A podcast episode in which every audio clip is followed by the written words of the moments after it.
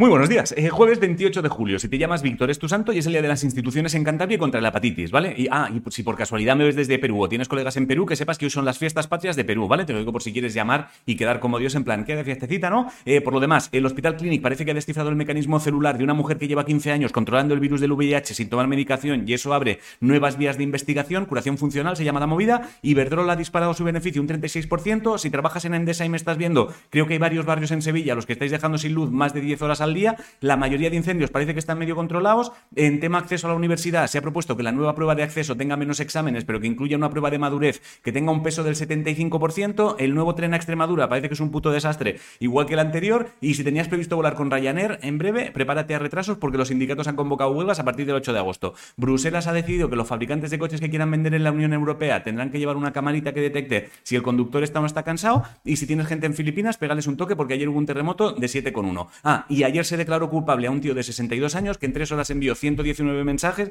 acosando y chantajeando a un crío de 17 años al que se quería follar y que acabó suicidándose, ¿vale? Al no poder más. Consejo tengas la edad que tengas. Si en tu vida aparece un hijo de puta que te acosa o chantajea, por mucha vergüenza que te pueda dar, ve cagando leches a contárselo a un amigo o a una amiga, ¿vale? Te aseguro que en momentos así, los amigos, lo último que hacemos es ponernos a juzgar si deberías o no deberías haber hecho tú tal o cual cosa. Créeme, los amigos estamos para ayudarte a ver las cosas desde el exterior del huracán y quitarte de encima a los hijos de puta como este. En deportes, creo que ahora mismo en fútbol y baloncesto están en plan fichajes. En waterpolo masculino, España ganó bronce en la Liga Mundial. En kayak femenino, España quedó sexta en el Mundial de Augsburgo. Y en tema alpinismo, se ha puesto de moda subir al K2, ¿vale? El otro día hubo.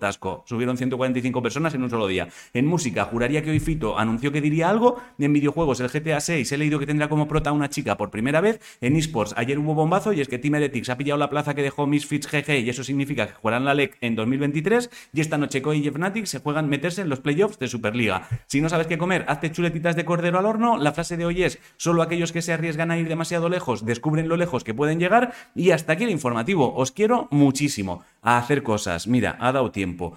Puede que mañana sea el último informativo y descansemos en agosto, pero ya lo decido sobre la marcha. Lo importante es que quedan tres segundos, me tienes que mirar a los ojos, te quiero.